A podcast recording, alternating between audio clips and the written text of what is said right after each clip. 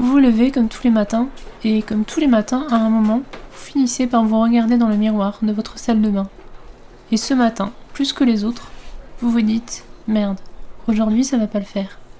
Pas juste parce que vous avez l'impression de voir votre tronche en mode cubique, mais surtout parce que vous vous dites Aujourd'hui, je vais me sentir en danger. Aujourd'hui, les gens vont remarquer quelque chose.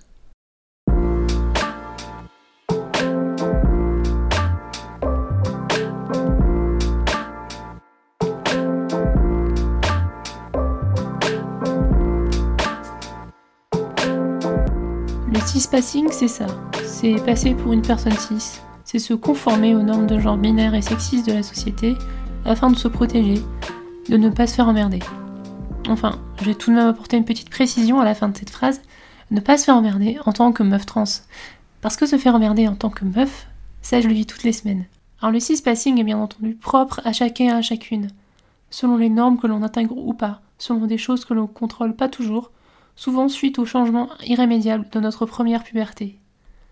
Le cis-passing peut être lié à plusieurs critères. Les fringues, notre corps, notre voix, notre visage, notre façon de marcher, nos manières, et j'en passe. Aux yeux de la société, il faudrait qu'une femme soit plus petite que les hommes, qu'elle soit mince, qu'elle ait des cheveux longs, qu'elle ait une poitrine visible, mais pas trop, pour ne pas que ça fasse trop vulgaire, qu'elle ait une voix calme et douce, qu'elle ait un visage harmonieux, des traits fins, et disons-le clairement, qu'elle soit blanche.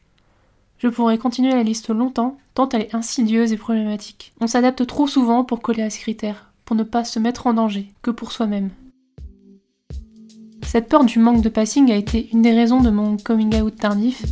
J'avais peur que mon visage soit considéré comme trop masculin, j'avais peur d'être trop grande, j'avais peur d'avoir de trop grandes épaules, et ce qui est dingue, c'est que cette violence intériorisée, on se l'inflige à nous-mêmes, avant de la vivre, parfois même sans jamais la vivre à l'extérieur. J'ai réussi à passer assez rapidement au début de mon coming out. Je ne sais pas comment, mais j'ai réussi. En tout début de transition, je pense que je passais plutôt pour une personne que l'on pourrait qualifier d'androgyne. Lorsque j'entrais dans un magasin avec ma conjointe, on avait souvent le droit à du bonjour messieurs dames. Au début, je le prenais pour moi, mais les couples lesbiens reconnaîtront cette magnifique manifestation des normes hétéros. Toutes seules ont genre féminin. Mais dès que deux meufs se présentent ensemble, et si une des deux a les cheveux courts, eh bien, on vous prendra pour un mec. Il y a tellement de choses à dire sur la lesbophobie et sur l'homophobie. Je pense que j'ai mille et une anecdotes et on verra ça plus tard. Bref, bizarrement, c'est au téléphone que je n'ai jamais été mégenrée. D'ailleurs, je pense que je ferai un épisode entier là-dessus, sur ma voix.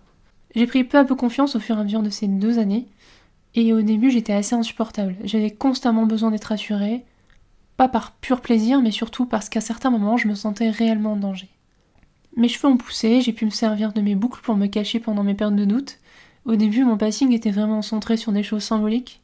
Mes cheveux, dont je suis très fière, et ma voix.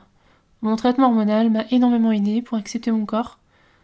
Au final, je trouve que mes formes se sont harmonisées, que ma grande taille, j'en ai fait une force maintenant.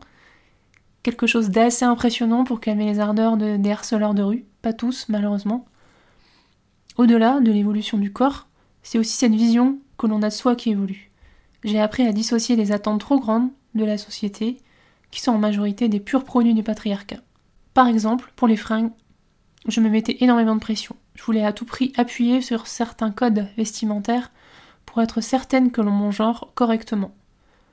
Au fil du temps, j'ai également appris à me détacher de ces codes et de me trouver un style qui me convenait, dans lequel je me sentais belle et surtout à l'aise.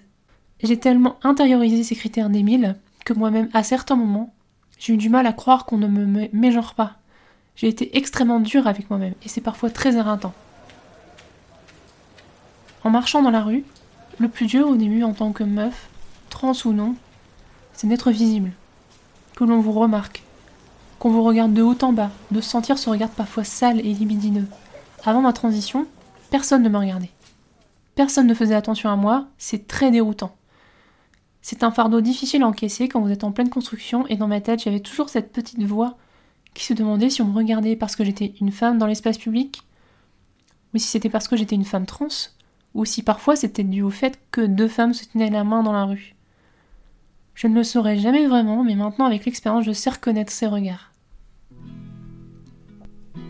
Avec le recul, je me demande souvent quel conseil j'aurais pu donner à la Anaïs du passé bah, c'est assez simple, déjà de moins se mettre la pression, parce que je voulais absolument euh, passer toutes ces étapes très rapidement. Je suis très peu patiente dans la vie.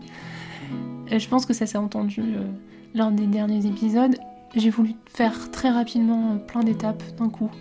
Et psychologiquement à gérer, c'était vraiment pas simple. Je pouvais pas être partout à la fois. Donc le matin, j'avais une pression pas possible sur les épaules dans le sens où il fallait que je sois parfaite. Enfin, je l'étais jamais forcément parce que c'est impossible en tout cas, à mes yeux, fallait que rien ne dépasse, fallait que chaque détail euh, soit, soit, soit caché, que je mette ça en avant, que je cache plutôt ça. Et en fait, euh, non, c'était énormément de pression. Euh, je, sais pas comment j'ai réussi à le gérer à l'époque, mais bon, c'est passé au fur et à mesure. Et maintenant où je me prends beaucoup moins la tête, et je me suis, même en étant une meuf lesbienne, forcément au début, il y avait ce regard masculin qui était sur moi, et c'est ça qui fou à quel point le patriarcat est ancré. C'est-à-dire que même si je ne cherche pas à plaire aux hommes, euh, ce regard était extrêmement présent dans la vie de tous les jours. Euh, je sais pas, que ce soit un collègue qui vous regarde bizarrement, que ce soit quelqu'un dans la rue que vous connaissez même pas. Vous avez peur en fait que la personne se dise Oh putain, on dirait un mec ou, ou alors euh, qu'est-ce qu'elle est laide ou enfin voilà. Après, le pire c'est que moi qu'on me trouve moche, c'était même pas le problème. C'était qu'on se dise Non, c'est pas une meuf. Voilà, c'est ce qui me faisait peur. Alors j'avais cette chance immense aussi, c'est de vivre avec quelqu'un euh, pour qui j'étais tout le temps belle en fait, et qui me rassurait tout le temps, pas me rassurait pas sur les critères sexistes, mais en me disant mais quoi que tu fasses, je t'assure, je te trouve belle, tu es belle, et il faut que tu aies confiance en toi. Et euh, je pense que sans ça, je serais devenue euh, vraiment complètement parano avec le temps, parce que déjà que c'était souvent le cas dans la rue où dès qu'on croise le regard de quelqu'un, on a l'impression que c'est pour soi, que la personne sait. Alors ça, j'avais fait à l'époque, j'avais pris des séances de psy, et vraiment pour ça, j'arrivais pas à me détacher de ce regard en fait, ce regard extérieur. J'ai appris à le laisser, de côté et on m'a expliqué que oui, ben, forcément j'étais une femme en mouvement dans un espace public et que forcément j'allais être vue. Euh, quoi qu'il arrive, comme je l'ai dit précédemment, vous êtes une femme dans l'espace public, vous êtes visible. Et ça, c'est dur à encaisser. Mais il faut savoir que tous les matins, je reviens au début de cet épisode, euh, je parle vraiment pour moi, où on a tendance à avoir une vision vraiment déformée de notre visage, ou enfin, de mon visage personnellement, ou de mon corps, parce que je vois les traits que je, que je ne voulais plus voir, mais qui ont été quand même modifiés. Hein, euh, j'ai quand même changé en deux ans, beaucoup. Moi, je les vois encore comme un défaut. Euh, je vois les traits qui me déplaisent, je vois les parties de mon visage qui me déplaisent, et malheureusement, je, ne me vois pas comme on me voit à l'extérieur. Et ça, c'est un vrai problème. Et d'ailleurs, euh, cette situation qu'on peut appeler dysmorphophobie, on la trouve chez plein d'autres personnes, euh, autres que les personnes trans, les, personnes qui, étaient en situation d'obésité avant et qui se, voient, toujours de la même façon. Euh, plein de personnes cis qui ont des gros complexes, hein, je sais pas, ça peut être un nez. et en fait, c'est le fait de voir différemment un de nos complexes et qui apparaît comme inexistant ou vraiment euh, très léger chez les autres. Et nous, en fait, on fait une fixette là-dessus et ça va être des fois invivable.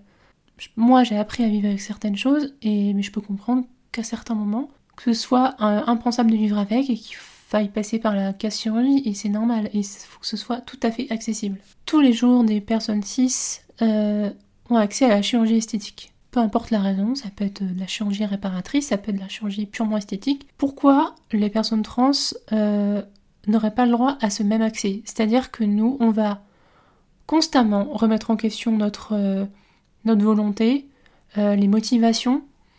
On va nous demander de faire un bilan psy, on va nous demander de 15 000 paperasses, et ça va prendre des années si on veut passer par un parcours public pour se faire rembourser.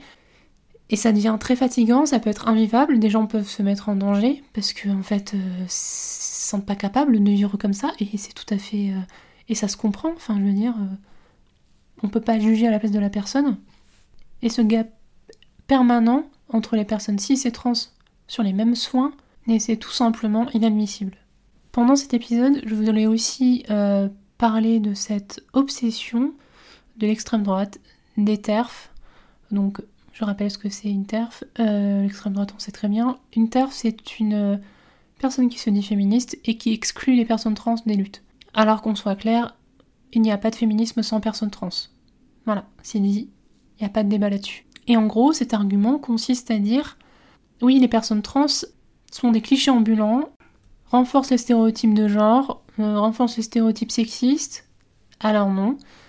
Euh, bien souvent, quand on adopte des stéréotypes, comme j'ai dit au début, c'est aussi pour se protéger, pour se mettre à l'abri, pour avoir une vie relativement normale. Alors, c'est pas le cas de tout le monde, je veux dire, euh, la normalité, ça ne veut rien dire, mais pour avoir une vie qui paraît socialement normale. C'est-à-dire qu'on tente aussi de vivre comme on peut, en paix, déjà avec soi-même, et aux yeux de la société, c'est-à-dire qu'on nous foute la paix. Et donc, euh, le cispassing est souvent une urgence vitale. C'est pas une lubie passagère, euh, une obsession du moment, non. C'est quelque chose de concret. Donc en fait, si on, doit, on est obligé de se, conformer aux critères sexistes, oui certes, on en a conscience, mais en fait on ne fait pas plus qu'une personne cis. Une femme cis, euh, on va va pas lui dire si elle va mettre une jupe ou si elle va porter des talons, oh là là, tu te et donc, euh, tu confortes les, stéréotypes de genre et sexistes. Bah non, en fait, une femme cis fait ce qu'elle veut. Une femme trans aussi.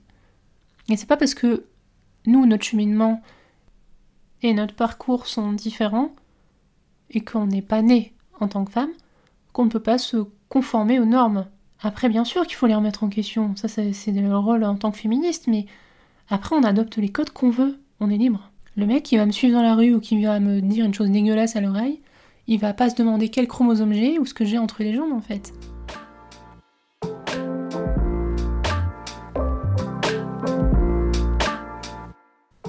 Alors ça va mieux.